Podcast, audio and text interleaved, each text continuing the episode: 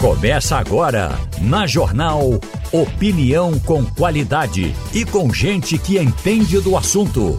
Com Geraldo Freire, Wagner Gomes, Eliane Cantanhede e os jornalistas do Jornal do Comércio. Deixando você bem informado. Passando a Limpo. Eita, o Passando a Limpo está começando. Tem na bancada Wagner Gomes, Ivanildo Sampaio e Maria Luísa Borges. Por mais que, que a gente não queira passar recibo com relação à ressaca por conta da discussão do Brasil, mas esse é um negócio que fica na cabeça. Fala disso ou não fala? Está cansando ou não está?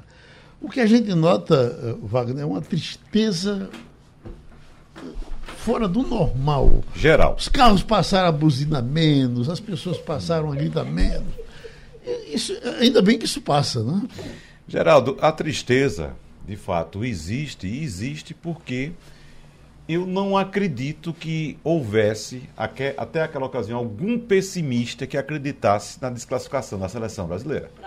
Uhum. Né? Não, não, vi ninguém dizendo, olha, vai ser um jogo difícil, vai ser duro, é, é bom ter cuidado. Ninguém, todo mundo acreditava que a passagem ocorreria. E que Fa... difícil seria a França. E né? que difícil seria ou a Argentina, que está assim. no nosso caminho, né? que seria o nosso adversário de amanhã, a Argentina. Porque quando a gente pega o chaveamento do Brasil daquele lado, da, da, da, das oitavas, né? Em comparação com o outro lado, o outro lado tem Espanha, tem França, tem Portugal. Tem é, Portugal. Rapaz, uma coisa, né? Absurda. E tava o desenho todinho para dar Brasil e a gente. também veio jogando bem, né? Exatamente.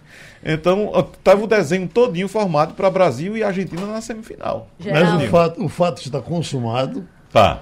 É Aí, verdade. Ivanildo Sampaio, a luta agora é para escolher um novo técnico e não demorar logo para a seleção brasileira. Estou falando de Mano Menezes, vai me ajudando. Mano Menezes. Abel, Abel Ferreira. Abel, Abel Ferreira, Ferreira. Aquele Fernando. Dorival Júnior. Dorival Júnior. Dorival, Dorival. Fernando, que, tá, que é do Fluminense, né? Isso. Isso. Fernando jovem. Diniz. Fernando Diniz. Fernando Diniz, 48 Diniz. anos. E nomeie um aí logo, Ivanildo, para começar Bom dia, Geraldo. Bom dia, Geraldo. É, o negócio é o seguinte: você escolher um técnico no Brasil não é uma tarefa fácil. Já há uma corrente ah, que defende a contratação Estão falando em Guardiola também. Viu? Fala em Guardiola também. Ele teria... Guardiola custa muito caro uhum. e não viria. É mais fácil você trazer o português que treinou o Flamengo. Uhum. Jesus, né? Agora, é, é, você tem técnicos competentes. Mano Menezes é um. Uhum. Não é? Você lembra que quando o Brasil foi campeão em 70, tricampeão, é, você trouxe Zagallo quase de improviso, né? Zagallo entrou porque o Saldanha caiu, brigado com a direção do, da CBF na época. E, e, aí você foi buscar Zagallo, que não era apenas um cara que tinha sido treinador do Botafogo, sem maior é, destaque nacional, enfim. Mas ele topou a parada e, e ganhamos a Copa, né? Uhum. É, Tite, Tite fez um belo trabalho até começar a Copa. E quando chegou a Copa, jogou tudo fora. É um negócio inaceitável, inacreditável. Mas aí eu volto a lembrar do nosso saudoso Silvio, Silvio Oliveira, que foi editor de Esporte Jornal do Comércio. Futebol é uma caixinha de surpresas. Aprovado que é. Ô, ô, Maria Luiz, engraçado, eu lembro esse negócio de, de, de Zagalo, que foi uma improvisação, e, e, e, e, e Saldanha, Saldanha já era uma improvisação, né? porque de repente você tirou Mas... um, um, cara que era mais cronista do que treinador, tinha experiência uh, também com, como uh, uh, uh, técnico pequena e de repente ele entrou e, e, e, entrou com um projeto pronto. É, e eu acho que talvez é, falta espírito coletivo ao Brasil, sabe, é, Geraldo? O Brasil, é, eu me lembro que quando a gente estava prestes a enfrentar a Suíça, é, o, o treinador disse que o Brasil tinha, é, tinha elenco para fazer três seleções para dar na Suíça. E é verdade. O Brasil, se você juntar, é um ajuntamento de astros, de gente que sabe o que está fazendo, de pessoas que são referência nos seus clubes, que jogam nas melhores ligas do mundo. Então há um ajuntamento ali de gente muito talentosa. Talvez fa falte espírito de corpo. Talvez falte. É, a gente precisa jogar. Os 11 precisam ter um objetivo em comum para conseguir é, é, é, vencer uma Copa, ou seja lá o que for. E me parece que há muito, há muito, é, há muito, há muita estrela, né? há muito cacique há pouco índio nessa, nessa seleção. É, é a sensação, eu sou leiga total, tá? Eu não sou uma pessoa expert, mas assim, aquele lance que terminou com o, o, o gol que a gente sabia que se fosse para pênalti a gente entrava em desvantagem, porque o goleiro era excepcional, o goleiro, né? Eu não, não, não, não, imaginava, né? Mas o cara realmente ele vinha de três cobranças de pênalti que ele tinha pego no Japão. Então era um cara que a gente sabia que vinha preparado e que a, tudo que a Croácia queria era uma, uma prorrogação e ir para pênalti. É, o, aquele lance infeliz era um lance de é, de gente querendo mostrar seu brilhantismo. É, a mim me pareceu como leiga. Uhum. Ali faltou espírito de equipe. A questão ali não era ir para frente, avançar, fazer mais um gol, sacramentar. Faltava cinco minutos. Agora... Cadê o argentino? A Argentina tinha perdido aquele jogo, não tinha possibilidade, era catimba, era tanta gente caindo no meio de campo. Se o cara chegasse a meio metro de um argentino, ele desmaiava no campo. Então, é, é, é, jamais teria. Eu estava vendo aqui, Zico criticando Tite porque Tite não escalou Neymar para cobrar. Você imagina que Zico era a última pessoa para falar Para falar disso. Esse foi exatamente, eu acho que foi exatamente porque pensou em Zico. É, não, Zico não. Zico foi dada. Mas veja só, é, é, há uma crítica porque Neymar não foi escolhido para bater primeiro o pênalti. É isso, o primeiro pênalti. Mas imagine se fosse o contrário. Se o Brasil chegasse no último pênalti, precisando fazer o gol. É, não, mas botou o Neymar para bater primeiro, Neymar para bater por último. Entendeu? Então essa discussão nunca vai se acabar. Eu acho que foi um, um equívoco colocar Rodrigo, um garoto muito jovem. É, muita responsabilidade. Sim, eu, eu juro né? a você, quando eu vi o Rodrigo se dirigindo pro Pedro, eu fechei logo os olhos. Vixe, não vai dar certo, não. E, e não diante de um goleiro que vinha de três pênaltis. É, mas a questão ali não foi nenhum goleiro. O Pedro foi muito mal batido. Muito mal batido. E o bicho tem dois metros e três. É. Quer dizer, se ele não fizer nada, já é uma loucura. Já né? é um. Do tamanho da barra, rapaz. É, exatamente. Agora, só, só fazendo um, um complemento ao que Maria Luísa citou. É, eu acho que faltou mesmo foi liderança dentro e fora também, de campo, sabe? Liderança. Alguém no campo para liderar. E ali ele não via ninguém. Como, por exemplo, no, no, no, na seleção do Tetra, tinha Dunga que mandava no time dentro de campo. Uhum. Né? Tinha um é. técnico, que era, era superior a ele, mas dentro de campo quem mandava é, era ele. É então verdade. É, no final ali. das contas, a gente viu no final do jogo Neymar muito mais líder do que o capitão da equipe. Né? Então, se você. Aquele, aquela esbravejada que ele dá contra Fred. O que é que tu foi fazer, velho, lá na frente? É. Era só segurar o jogo cinco minutos. É. Enfim, é, ali pareceu muito mais uma postura de quem quer organizar o time do que o próprio é, e, capitão. E, e outra coisa, eu acho que a seleção brasileira também subestimou isso. a força da Croácia, como assim também subestimou. Não, talvez não tenha estudado. Não, lá na primeira fase, não, bota o time em reserva aí e os caras entraram, cada um querendo fazer seu gol ou seus gols e esqueceram do time perder um jogo, jogo. Que é, um jogo que é mata-mata, como aquele da Croácia, você tem que entrar com o adversário absolutamente estudado. Olha, Eu e, tive a sensação que a Croácia estudou muito o Brasil. E a Croácia pode chegar à final desse campeonato sem ganhar mais do que um jogo só ganhou um até agora. É. Ganhou da fraquíssima seleção do Canadá. Perde. Né? Ganhou da fraquíssima seleção do Canadá e só. O resto foi tudo empate. Tudo empate. Tudo empate. Não, essa coisa, o Copa do Mundo é um, é um piquenique. Você, é, é, pela sua juventude, não sei se você aprendeu uma música de, de Vanderlei Cardoso, que era O piquenique foi bom, a volta é que foi tão triste. Briguei com meu amor na estação do trem, ela voltou a chorar. Aí no fim, no fim em toda a volta de piquenique, alguém tem que chorar. Então o piquenique terminou, nós estamos chorando, vamos em frente. A, a alegria dos argentinos foi uma coisa maravilhosa, você foi. viu, da torcida, do pessoal. Aliás, eu vi muitos, eles começaram a repetir ontem, uh, muitos argentinos dizendo que se a Argentina sair, a gente fica torcendo pelo Brasil. Quer dizer, essa rivalidade Geraldo, doida que se propõe. Geraldo, isso é uma loucura. Foi inventada aqui uma ideia de uhum. que a Argentina é nosso maior rival no futebol. E não é. é. Não é. é Primeiro, porque nós temos cinco títulos, eles têm dois. É. Entendeu? Uhum. Então, e, e, outra coisa, os dois que tiveram. Um foi roubado pela ditadura e outro foi roubado pela mão de, de, de, de, De Maradona. de Maradona. Entendeu? Então, se você for na. Você que conhece bem a Argentina, Maria Luísa que conhece também, rivalidade eles têm contra os vizinhos uruguaios. Sim. Rivalidade Chilenos. eles têm contra os chilenos. É uma loucura. Então, eles, nem, eles pelo contrário, eles, eles, eles gostam do Brasil. Você já viu? Você já foi para um estádio de futebol? Você foi O, repórter Bra- lá? o Brasil é o Caribe dos argentinos e a Argentina é a nossa Na- na Europa. Europa, exatamente. Olha, e, e veja só, e, e- voltando para o mundo do futebol, você que foi repórter esportivo, quantas vezes você viu na sua carreira a torcida local aplaudir o time adversário? Quantas vezes você viu? A gente viu isso na Argentina recentemente. A Argentina aplaudindo a seleção brasileira jogando em Buenos Aires. Então, essa rivalidade foi criada aqui.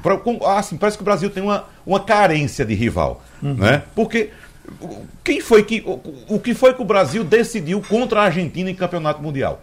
Né? Perdemos uma Copa em 90, só para eles. Só o restante. É que foi em campeonatos de clubes, os clubes argentinos sempre são grandes adversários da gente. São, porque sempre levaram a sério as competições locais, como por exemplo a, a local que eu chamo a Continental, que é a Libertadores da América. O Brasil não dava muita atenção à Libertadores, veio dar recentemente, porque a, organiza- a, a, a- competição se organizou, passou a distribuir prêmios vultuosos e, claro, uma vaga no campeonato mundial. Mas ah, em relação à seleção, se você for na Argentina mesmo, você vai ver que a briga, por quê? Eles têm dois títulos mundiais, o Uruguai também tem dois. Né? E existe uma briga também, uma geopolítica com o Chile. Sim. Porque o Chile foi base da, da Inglaterra durante a Guerra das Malvinas. Você anda pelo Chile, os chilenos são. Eles, É, ninguém só sabe falta que tem- no quem tem mais raiva de quem, né? Exatamente. Mas contra a gente, eh, inclusive na Copa de 14, Maria Luísa, quando eles chegaram para a final no Rio de Janeiro, eles ficaram assustados com a, a- a recepção, a péssima recepção dos brasileiros. Por que estão fazendo isso com a gente? É? Eles ficaram É, o Brasil assustados. torceu pela Alemanha, depois de levar um chocolate de E- 7 a 1 Que foi uma irracionalidade, porque nós temos cinco títulos mundiais e a Alemanha encostou na gente com quatro. Uhum. Então, era para fazer a política da boa vizinhança, torcer pela Argentina, para a Argentina não deixar a Alemanha se aproximar e tanto. o futebol sul-americano, de uma maneira geral, tem Brasil e Argentina como seus dois grandes celeiros. Uhum. Né? É, são os países que mais formam craques, são os países que mais fornecem jogadores para as maiores ligas do mundo. Não Uhum. é? A gente sabe que é, é- é o que mais tem é argentino e brasileiro jogando bra- pelo mundo afora. Né? Ganha- ou ganhando rios de dinheiro no Oriente Médio, ou, ou- ou virando estrelas e astros da Premier League, La Liga e tudo mais. Então, nós temos muito mais em comum, né? até pela nossa situação socioeconômica, até pelas nossas dificuldades. A Argentina enfrenta uma crise a essa altura há décadas, não é? Então, tem uma parcela da população muito empobrecida, como nós temos também. Tem algumas diferenças importantes, mas no fundo há muito mais elementos que nos unem do que nos E afastam. o, para mim, o grande rival do Brasil no futebol chama-se Itália. Veja a história de Brasil e Itália no futebol mundial. né? Ah, o nosso tri foi em cima da Itália. A Itália tirou a melhor seleção da história para alguns, que foi a de 82. Né? A Itália tem quatro títulos mundiais, nós temos cinco. Então, a história de Brasil e Itália no futebol mundial é muito mais importante do que a Brasil e Argentina. Daqui a quatro anos tem mais e nós seremos favoritos de novo. vamos, vamos, vamos terminar Eu não aguento mais ser favorita. Chamamos o advogado Ademar Rigueira, já chegou? Todo mundo sabe. O grande criminalista, que é o doutor Ademar Rigueira. É, e normalmente é, advogado em causas políticas importantes. É, doutor Ademar, é uma coisa que ah, eu chego a estranho, mesmo sabendo que o, o, o presidente Bolsonaro tem uma certa mania de perseguição, é bem possível que se a gente fizer um levantamento no presidente que mais gastou com segurança, se isso for feito depois, é- vai ser sem dúvida Jair Bolsonaro. Tem a lógica da- da- disso por conta, talvez, da facada que levou. E, e essa coisa de. Um deles foi feita uma reportagem para dormir, era uma loucura, porque tinha que dormir com um revólver de um lado, um revólver do outro, e é, é, aquela coisa meio doida. Bom, mas que ele já por al- al- al- algum tempo disse que ah, poderia ser preso, mas ele nunca seria preso. E quando ele agora ele permanece dizendo que ah, até está mandando, pelo que dizem, negociar com o Supremo, porque ele diz que tem receio de ser preso. Eu lhe pergunto, o senhor também vê, ah, ah, ah, o senhor vê alguma razão para isso? Bom Geraldo. Bom dia, bom dia aí, ouvintes da Rádio Jornal. Bom dia a todos que compõem a mesa. Não, Geraldo, não vejo. Eu acho que nós passamos por turbulências aí no, no Poder Judiciário. É, a época da Lava Jato, essa época que nós precisamos esquecer do cenário é, brasileiro, do cenário do Judiciário brasileiro. Essa onda de prisões desnecessárias, antecipadas, isso, isso já foi mitigado, né, já vem sendo mitigado pelos próprios tribunais superiores, pelo STJ, pelo Supremo e pelos tribunais locais também, e a, a grande maioria dos juízes. Né? Os juízes brasileiros eles entraram muito numa onda, numa onda é, é, provocada, né? pelo juiz Sérgio Moro na Operação Lava Jato, mas o juiz Sérgio Moro já foi expurgado do, do judiciário. Né? Nós já temos a prova de como efetivamente foram conduzidas todas aquelas investigações, onde o juiz assumiu a liderança de uma investigação com apoio de procuradores, uma aberração jurídica sem tamanho, e, e aquelas prisões que ocorreram, com exceções de casos que haviam a necessidade realmente de uma prisão antecipada e aqueles casos que a Constituição estabelece como exceção, que a lei federal, o Código de Processo estabelece como exceção, né, tirando esses casos onde havia essa necessidade de se prender antes de um término de um processo, é, me parece que qualquer é, é, discussão agora sobre a prisão do presidente Bolsonaro nessas investigações seria, é, me parece, mais uma retórica, sabe, Geraldo? Mais um discurso de deixar a população, de deixar as pessoas que, que acompanharam o presidente ou que o acompanham ainda, né, nessa jornada incessante aí dele, mas é, deixar o pessoal alerta, o pessoal lembrando do nome, o pessoal é, questionando isso. Eu, eu, eu acredito que não há a menor possibilidade, até porque os inquéritos que ainda que perdem no, no, no, Supremo Tribunal sem, sem denúncia da procurador vão sair do Supremo, né? ele perde o foro privilegiado, e aí voltam com exceção de alguns inquéritos que o Supremo conduz de, de atos democráticos, e parece que o restante é, descerá para a primeira instância. E, e, só vai haver necessidade de uma prisão realmente se, se o presidente Bolsonaro é, agir né, e der causa à necessidade de uma, de uma prisão, como é o caso de, de ameaçar testemunha, turbar o procedimento de investigação, é, tumultuar o procedimento de investigação. Ou seja, me parece que, que teria que ter, me parece não, para que haja essa, esse tipo de prisão, a necessidade efetiva da presença desses fatos, que até hoje não aconteceram, que acredito que não acontecerá, e que o presidente, se responder o processo, tenha direito a um processo democrático. Né? É, é isso que nós reclamávamos sempre. Né? Ninguém quer. Eu acho que o presidente Lula foi preso indevidamente. Não é? Eu não tenho dúvida disso e não é. E, e, e, eu falo isso como advogado, como jurista.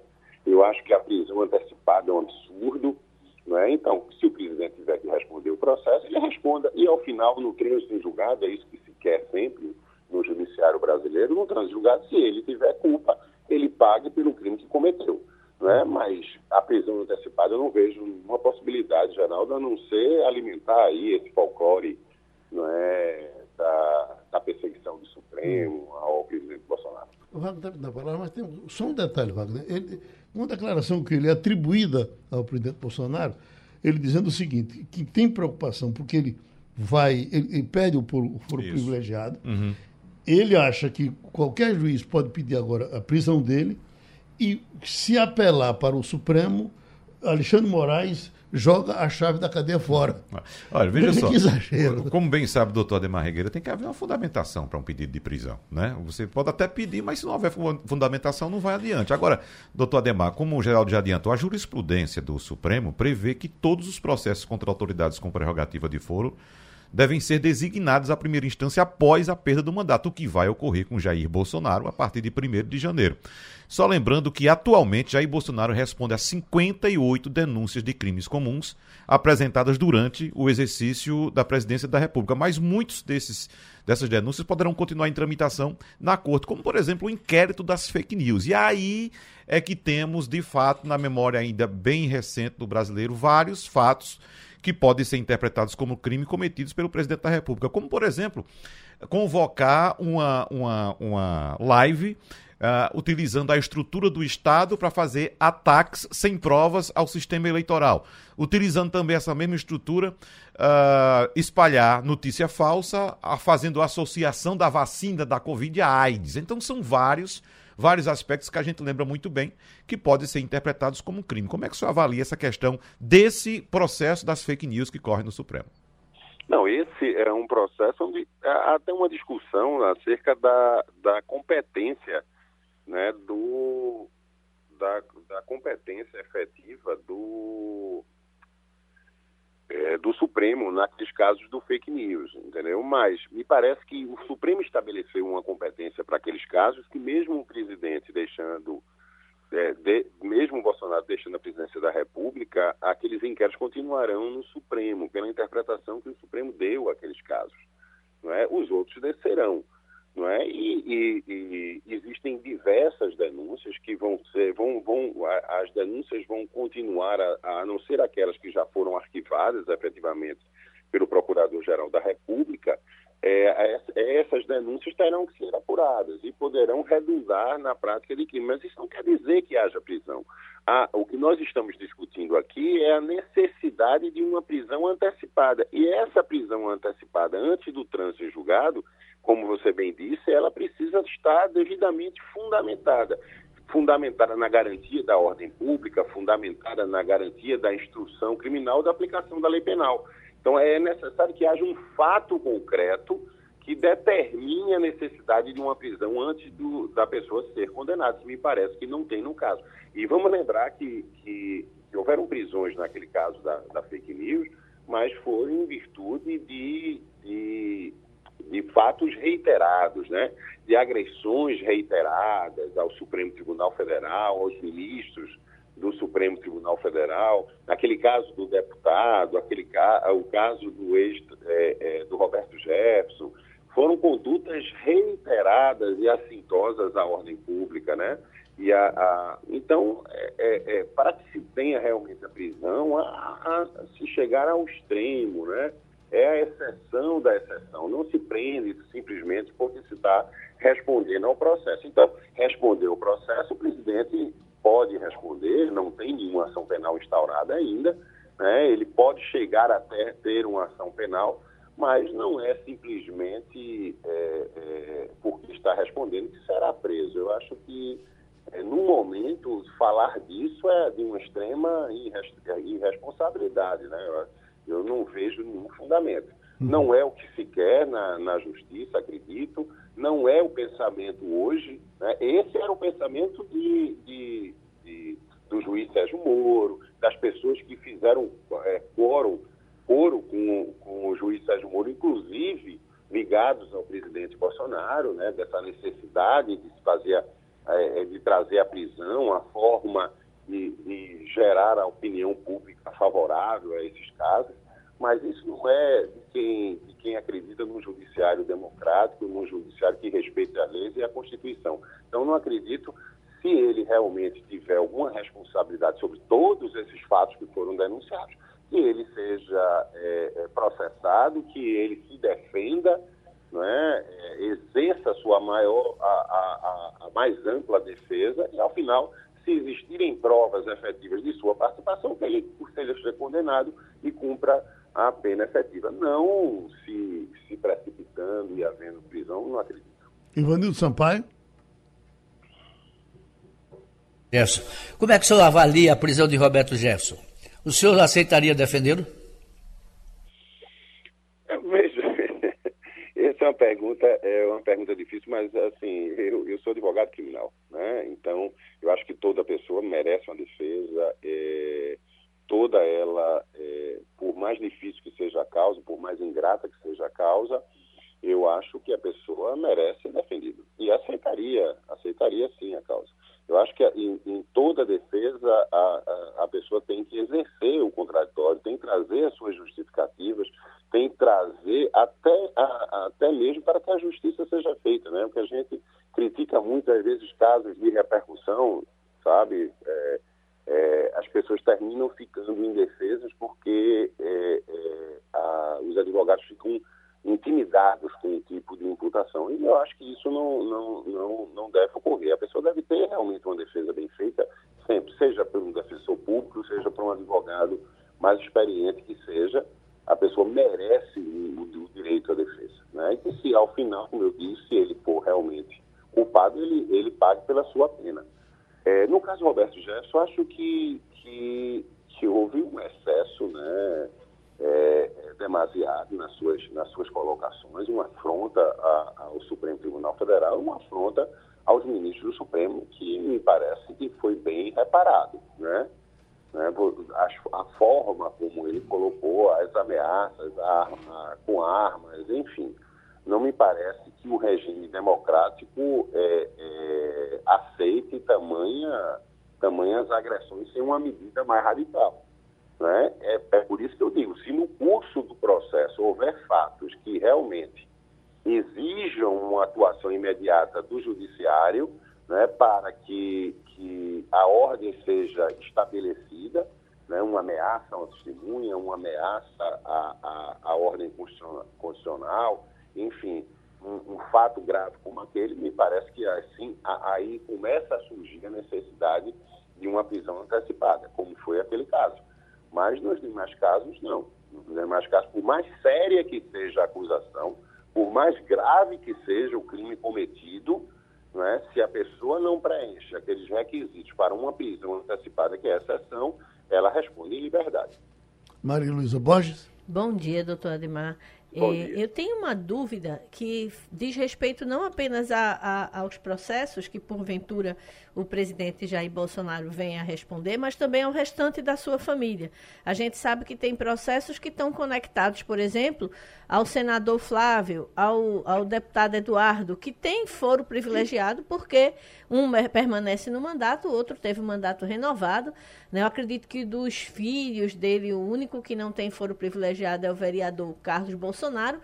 Aí a minha dúvida é, a existência dessas figuras que é, é, têm foro privilegiado, de alguma forma mudaria uma possível ação contra o presidente é, Jair Bolsonaro quando ele perdeu o foro?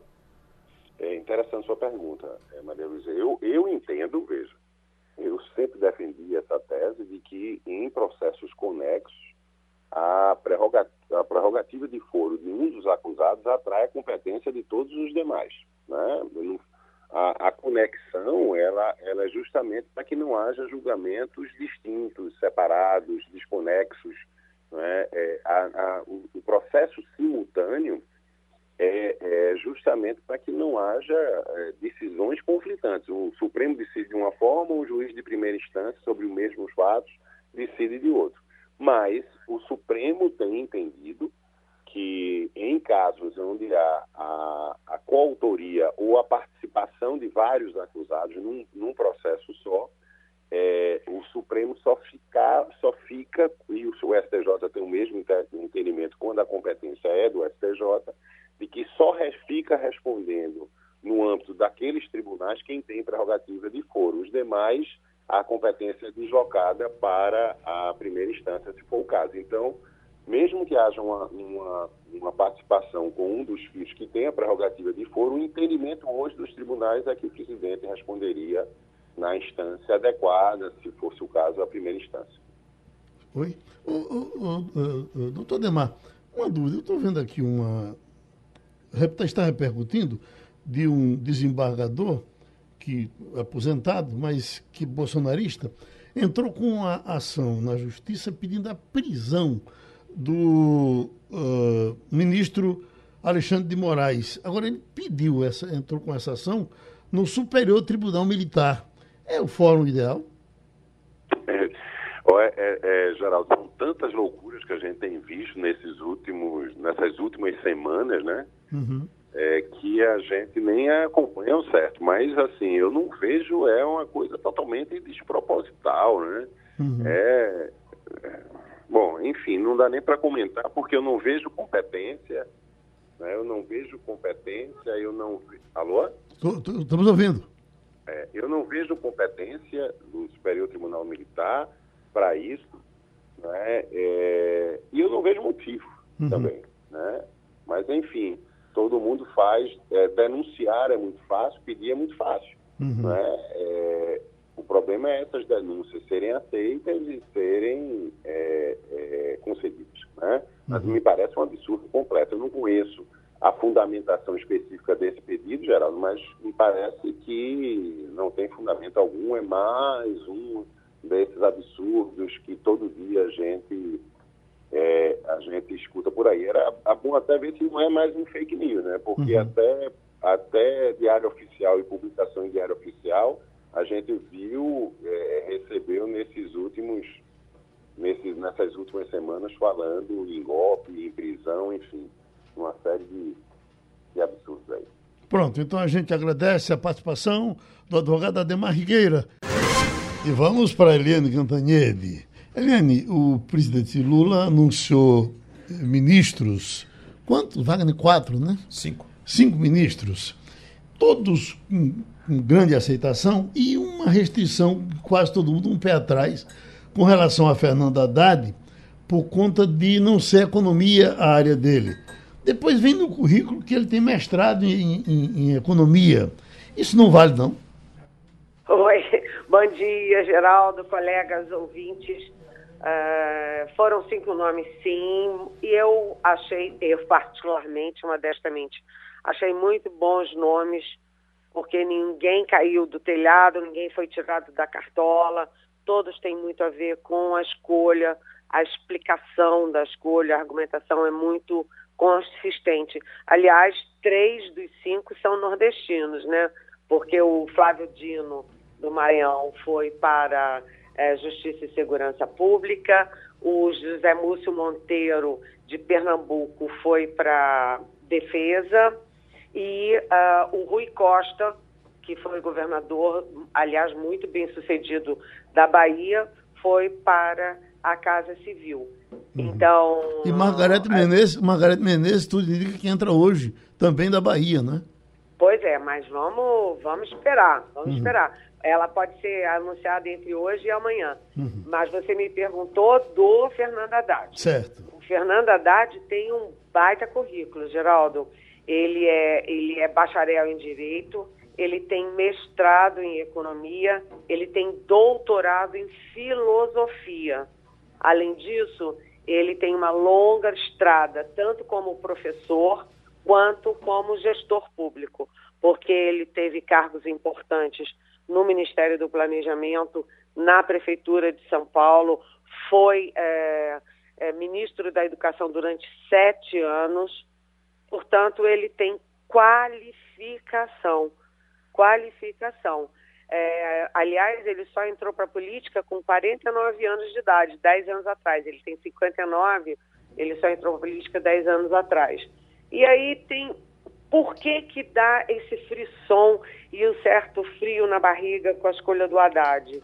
Porque há um temor de que o Haddad, pela grande proximidade com Lula, pela grande lealdade ao Lula, que ele faça a política econômica do Lula, que o verdadeiro ministro seja o Lula. E o Lula tem um viés populista, né? Quando, quando ele pensar aí a inflação, ah, um pouquinho de inflação não faz mal a ninguém, ou ah, só se fala em estabilidade fiscal, mas tem que gastar para os pobres, aí fica todo mundo em pânico. E não é só o mercado, não.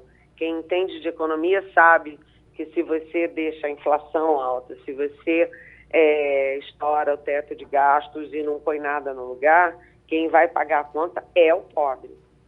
É o pobre. Então a política econômica populista sempre dá um frio na barriga. É esse o temor. Mas eu estou muito otimista, acho que o Fernando Haddad é uma pessoa muito preparada, ele tem força política porque ele está muito próximo do Lula e que ele vai acabar sendo muito criterioso na condução da economia. Os outros ministros todos são muito competentes, é, tem tudo a ver com as suas áreas e, e o Lula, afinal das contas, encontra uma situação muito grave, né, com Bolsonaro fazendo confusão, essa gente vestida de enrolada na bandeira, na chuva, na, pedindo volta da ditadura militar, o orçamento estourado, as políticas públicas desmontadas. Então não é hora de ficar só com a faca no pescoço do Lula. É hora de esperar para ver o que, que ele realmente pretende e o que, que ele vai começar a fazer. Lembrar, uh, Helena, que no quesito corrupção, que é uma coisa que as pessoas uh, batem muito no PT, aí se falar de Fernando Haddad, ele foi prefeito de São Paulo. Possivelmente quase sem denúncia para um, uma cidade do tamanho de São Paulo, quase, e foi ministro da Educação e também passou limpo nesses dois lugares. Pois não, Wagner? Bom, Eliane, vamos à pauta política do dia, né? O evento de diplomação do presidente eleito, da chapa eleita, na verdade, hoje no Tribunal Superior Eleitoral. Um evento que parece um tanto tenso, uh, Eliane, até porque o, o, esquema de segurança é bastante forte, né? Olha, uh, Wagner, você sabe que eles acionaram até o esquadrão antibombas. E o esquema de segurança vai ser ainda mais mais, vamos dizer, rigoroso do que foi na posse do Alexandre de Moraes na presidência do, do TSE. Então, há muito temor porque essa gente está na rua, né? essa gente que toda hora põe Cristo crucificado, ora para os extraterrestres, é uma gente meio assim, sem noção, e, e eles temem que possa ter loucos no meio tudo aí. E basta um louco com uma arma para criar um, uma tragédia. Então a segurança vai ser muito, é, muito rigorosa e ele já tem muita expertise nisso, né? Tem uma área grande em volta do Supremo que é toda monitorada, inclusive com drones, né? Tem toda todo esquema de segurança da uh, do Distrito Federal, da Polícia Federal, é, tem gente armada, os tais snipers que ficam é, no alto dos prédios, porque basta um louco para uma tragédia e ninguém quer louco nem tragédia nenhuma. Chega de tragédia no Brasil, né, gente? E aí o Lula, a, a cerimônia começa às duas horas da tarde, o primeiro discurso será do Lula e o segundo discurso será exatamente do Alexandre de Moraes, que é considerado o inimigo número um dos bolsonaristas. Então, vamos ver os recados importantes e eu apostaria que a palavra-chave será pacificação. Chega de dividir os brasileiros, chega de guerra.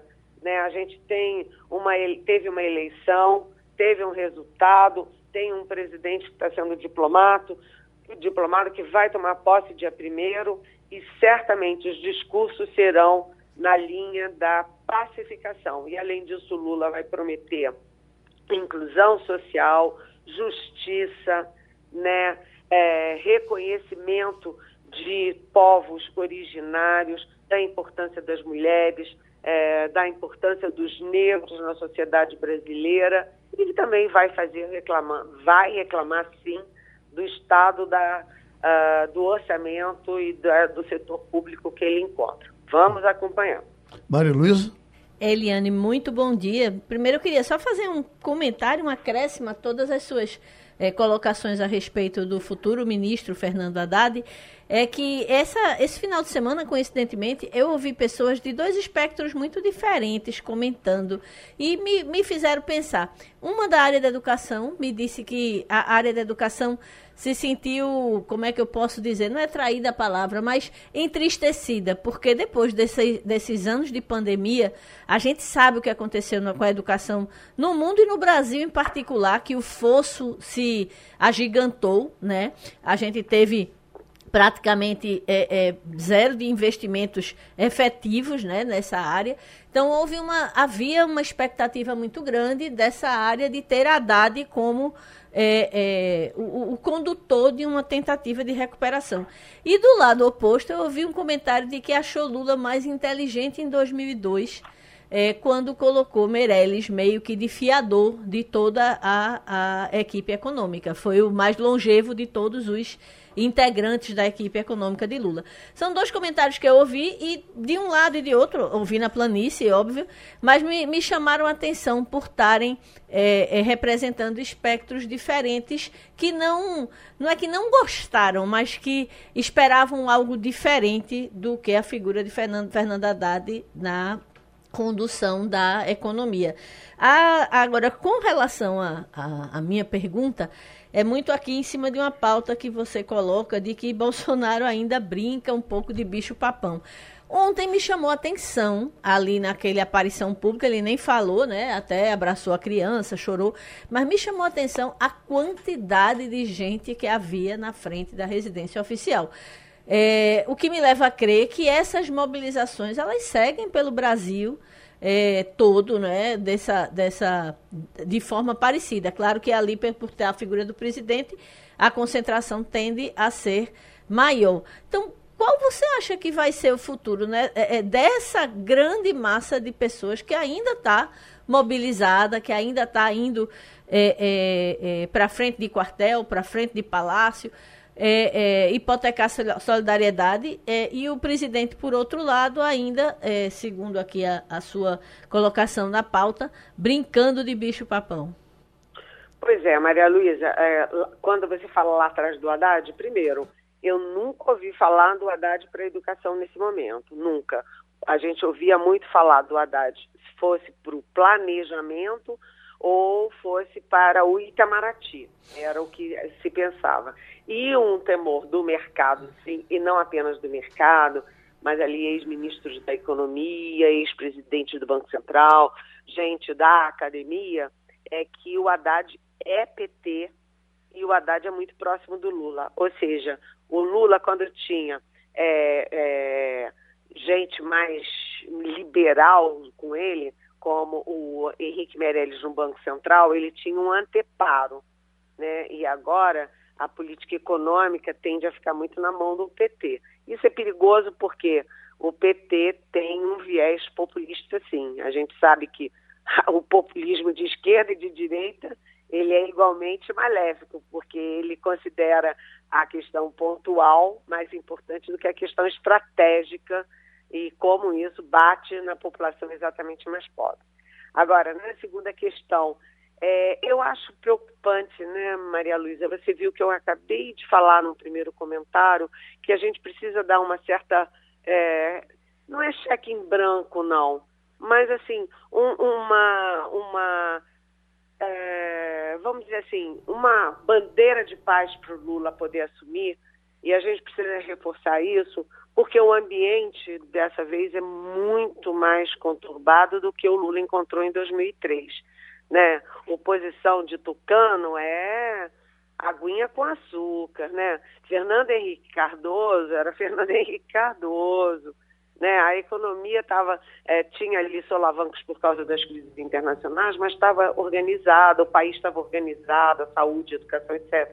Dessa vez está tudo a, a cultura destruída, a política externa muito sacudida, é, ambiente, educação, sabe? Educação é uma tristeza, é, tudo, tudo está muito ruim, saúde.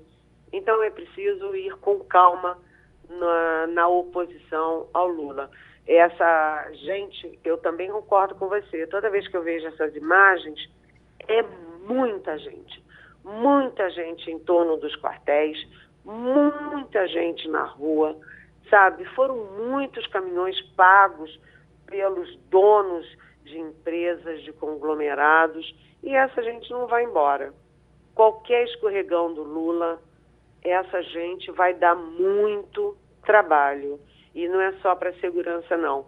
É a capacidade de, de atração, né? Como é que 57 milhões de pessoas votam num presidente que fez tudo o que o Bolsonaro fez na pandemia.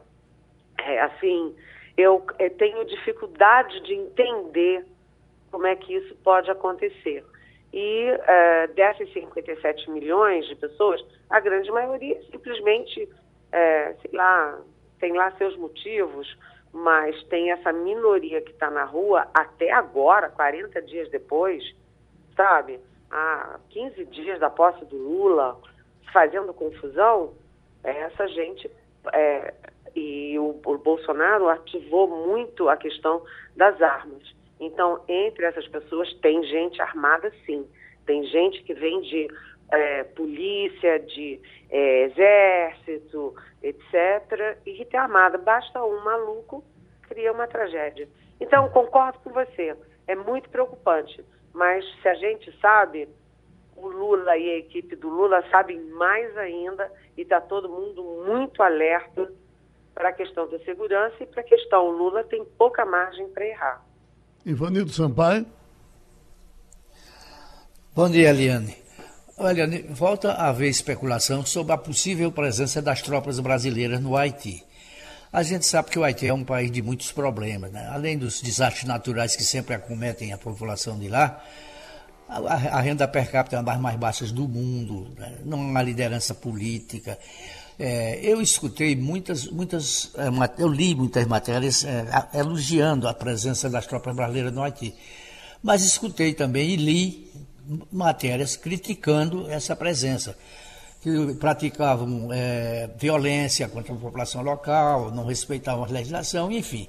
Como é que você avalia? Isso é bom ou é ruim para o Brasil ter novamente tropas brasileiras no Haiti?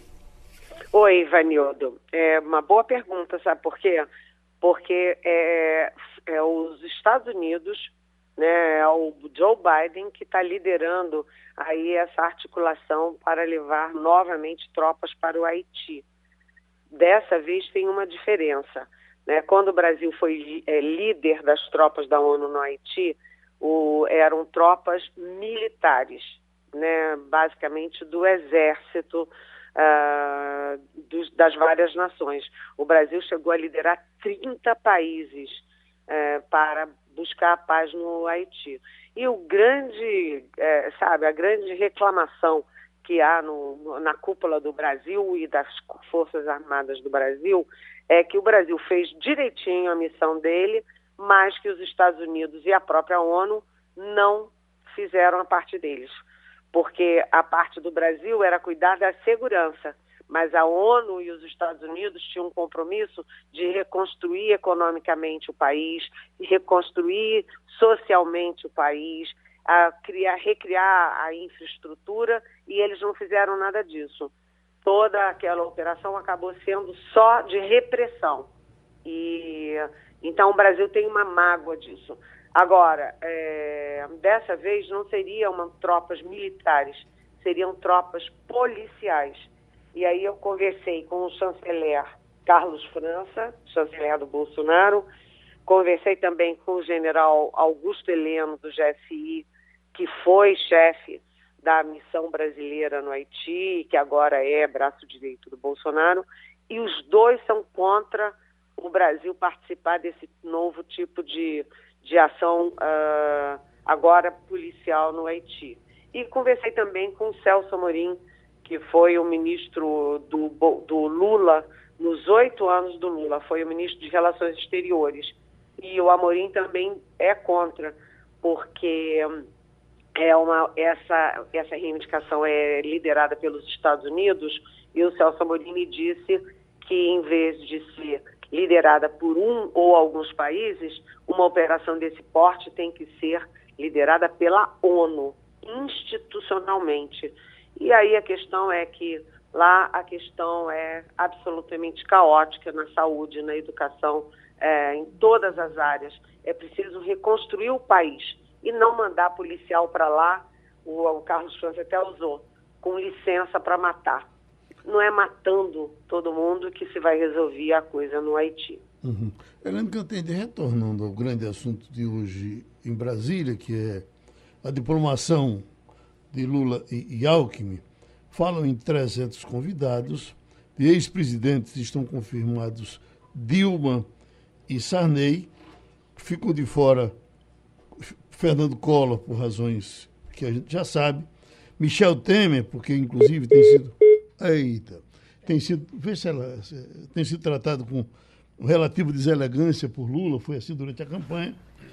É, e, e não falaram em Fernando Henrique, que em situações normais seria o primeiro a se apresentar. Porque quem praticamente quem primeiro uh, admitiu votar em Lula nessa, nessa reeleição foi dos, dos ex-presidentes, dos políticos, foi Fernando Henrique Cardoso. Aí eu lhe pergunto, está havendo algum problema de saúde com o Fernando Henrique para ele não comparecer? Ou ele também se chateou com alguma coisa? Oi, Geraldo, não, é um problema de saúde, não. O Fernando Henrique Cardoso, que tem 91 anos, ele, ele teve sucessivos problemas. Né? Ele levou um tombo, né? ele teve herpes zoster, ele ficou muito tempo internado. Então, ele, você viu que ele apoiou, sim, você tem toda razão.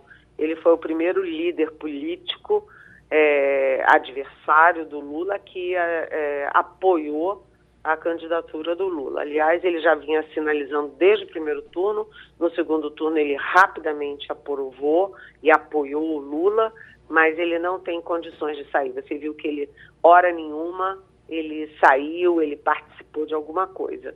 Quando teve a vitória, o Lula é que, no segundo turno, aliás, antes da vitória, o Lula é que foi na casa do Fernando Henrique para fazer uma foto. O Fernando Henrique está muito doentinho, é, com muita idade, infelizmente, mas, é, mas ele esteve sempre com Lula, sim, e ele liderou ali a ala do PSDB que apoiou Lula em nome da democracia. Na comparação, o Fernando Henrique não teve a menor dúvida, a mínima dúvida, de qual seria o lado do PSDB.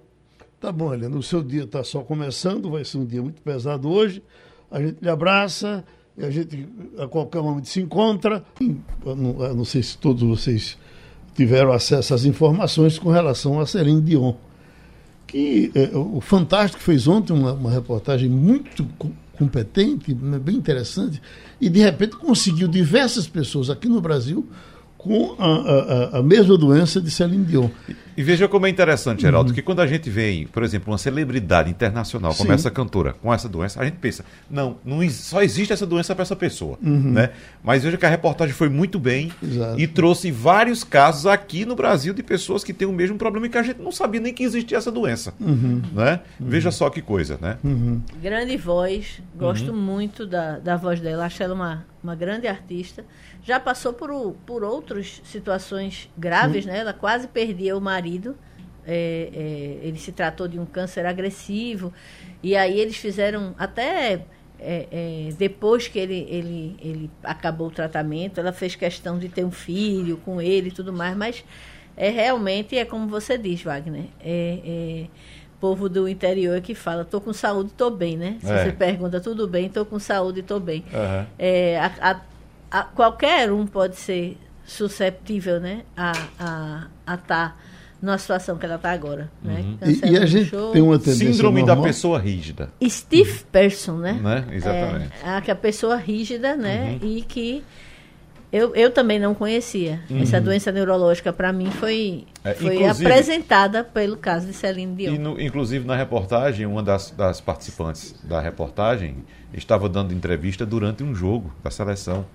E, e, e essa, essa síndrome, ela, ela dispara quando você tem algum susto, por exemplo, hum. com fogos, como foi o caso. É, ela disse, né? se um cachorro latir... E, exatamente, eu, eu trava cair. tudo, trava Imagine. tudo. Trava tanto que a pessoa não consegue ficar em pé, uhum. cai. Cai como se fosse um pedaço de madeira né? que tivesse em é, pé. a pessoa... Chega arrepia, é, né? exatamente. Aí o, o, repórter perguntou, olha, uh, esse, e esses fogos aí? Ela disse, você não está percebendo, mas minha, minha coluna ficou rígida agora, uhum. dura não consegue se mexer. Você imagina sentada. o que é você estar tá quase encarcerado, né? É. Dentro do próprio corpo. Exatamente. exatamente. Aí, a, a, gente tem uma tendência a achar que os nossos ídolos são de ferro, né? Quando morrer vão para o céu.